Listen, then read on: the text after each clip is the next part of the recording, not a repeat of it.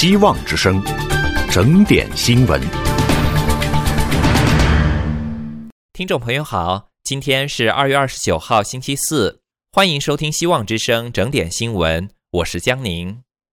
周三，美国最高法院决定将就前总统川普是否在涉嫌推翻二零二零大选结果一案中享有总统豁免权作出裁决。此举使川普在华盛顿的审判暂时搁置。随着总统竞选活动进入白热化阶段，川普阵营一直希望将各项审判推迟到十一月大选之后。最高法院将在四月二十二号当周听取辩论，最迟可能在六月底作出裁决。最高法院同意处理豁免权案，对特别检察官史密斯来说是一项挫折。史密斯曾敦促大法官不要审理此案，让审判开始。川普感谢了最高法院的行动。他在社媒平台 Truth Social 上写道：“没有总统豁免权，总统将无法正常履行职能，也无法做出符合美国最佳利益的决定。总统们总是担心离任后可能遭到错误起诉和报复，甚至感到不知所措。这实际上可能导致对总统的敲诈和勒索。”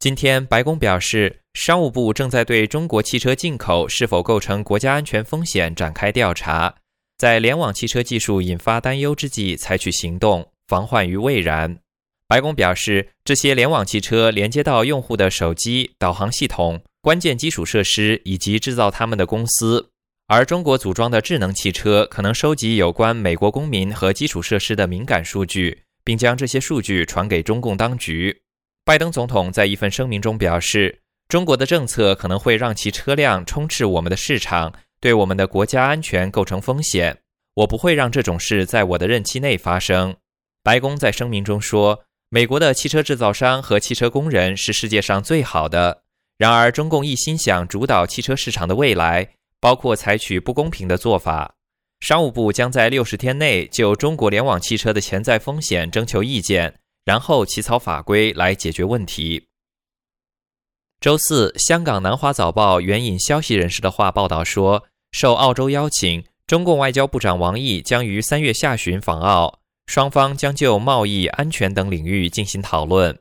报道称，预计会谈将围绕双边贸易、澳英美三边安全伙伴关系、奥库斯一项新的科技协议以及澳洲华裔作家杨恒军的量刑展开讨论。澳洲外长黄英贤已向王毅发出正式邀请，预计王毅将在堪培拉停留一天，在悉尼停留一天。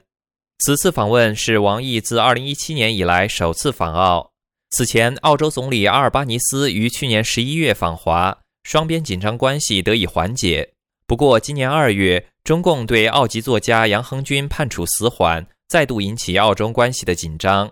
澳洲警告，中国对澳洲公民杨恒军的判决将阻碍两国关系的修复，并加深公众对中国的不信任。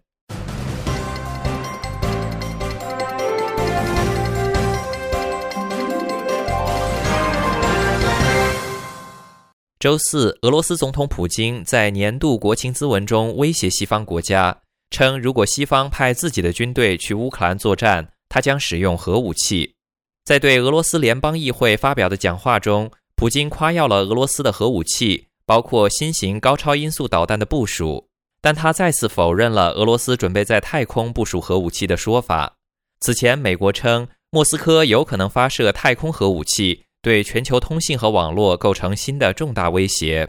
普京同时表示，俄罗斯已准备好与美国等所有感兴趣的国家，就努力在欧亚大陆形成平等、不可分割的安全新格局进行实质性对话。他还提到了法国总统马克龙提出的不排除欧洲北约成员国向乌克兰派遣部队的争议性想法。普京说：“他们必须明白，我们也拥有能够打击其境内目标的武器。”他们现在塑造出来一切来吓唬世界，这确实造成了使用核武器冲突的可能性。